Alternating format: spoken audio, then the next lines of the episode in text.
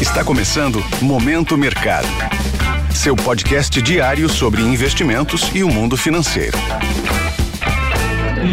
Muito bom dia para você ligado no Momento Mercado. Eu sou o Felipe Médici e bora para mais um episódio desse podcast que te informa e te atualiza sobre o mercado financeiro. Vou falar sobre o fechamento do dia 6 de fevereiro, terça-feira, e da agenda e abertura dos mercados de hoje. Cenário internacional. No mercado internacional, o dia foi de fechamentos mistos. No velho continente, as bolsas fecharam em alta, com os investidores de olho em dados da economia alemã melhores do que o esperado e nos novos estímulos à atividade econômica na China. Nos Estados Unidos, em meio aos ajustes nas expectativas de política monetária e a temporada de balanços, os três principais índices acionários de Nova York fecharam no campo positivo, mas sem muita força com a continuidade da correção dos preços das ações do setor de tecnologia. Além disso, os bancos regionais também contribuíram negativamente, em meio ao tombo de mais de 20% das ações do New York Community Bank Corp, ainda refletindo seu prejuízo surpreendente no quarto trimestre de 2024.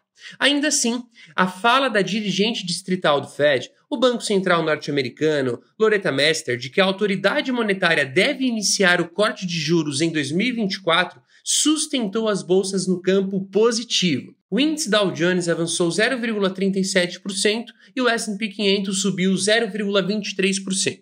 Na renda fixa, as taxas de juros dos títulos públicos americanos cederam em todos os vencimentos, em linha com a declaração de que os juros possivelmente serão cortados neste ano por lá e refletindo também a demanda fraca por um leilão de títulos de três anos. Com o alívio nos juros, o dólar se enfraqueceu ante moedas rivais. O índice DXY, que mede a variação do dólar, ante uma cesta de divisas fortes, cedeu 0,22% ao nível dos 104 pontos Nesse ambiente, o petróleo ganhou força, apoiado também pelas persistentes tensões no Oriente Médio. Cenário nacional. Por aqui, no câmbio, depois de duas sessões de valorização, o dólar acompanhou o movimento de fraqueza visto no exterior e cedeu 0,39% ante o real cotado a R$ 4,96. A perspectiva de novos estímulos ao consumo em mercado acionário chinês aumentou o apetite ao risco no mercado local, favorecendo o real. Na renda fixa, as taxas dos contratos de DI futuro fecharam em baixa, acompanhando o recuo dos juros americanos, e mesmo com a divulgação da ata do Copom em tom mais conservador do que o comunicado da semana passada sobre os próximos passos na condução da política monetária. Desta forma, as posições aplicadas, isto é, que se beneficiam com a queda das taxas, foram favorecidas. Na bolsa, com sinais positivos vindo da China, aumentando o apetite ao risco, o Ibovespa avançou mais de 2%, retomando o nível dos 130 mil pontos. Em meio aos resultados corporativos, as blue chips em geral, que são aquelas empresas consideradas como mais valiosas na bolsa, tiveram boa performance,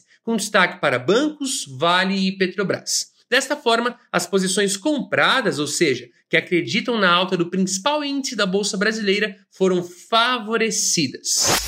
Pontos de atenção. Se atente à divulgação dos dados do varejo restrito e ampliado de dezembro de 2023 pelo IBGE. Será divulgado também o resultado da balança comercial de janeiro. Nos Estados Unidos, quatro dirigentes do Fed irão discursar enquanto que a China divulgará dados de inflação. Sobre os mercados, agora pela manhã as bolsas asiáticas fecharam sem direção única, com destaque para o avanço dos índices acionários chineses, com os investidores reagindo às iniciativas de Pequim para conter perdas nos mercados acionários. As bolsas europeias abriram mistas e os índices futuros de Nova York operam estáveis, em um dia de agenda fraca e ante a expectativa de mais uma rodada de falas de dirigentes do Fed.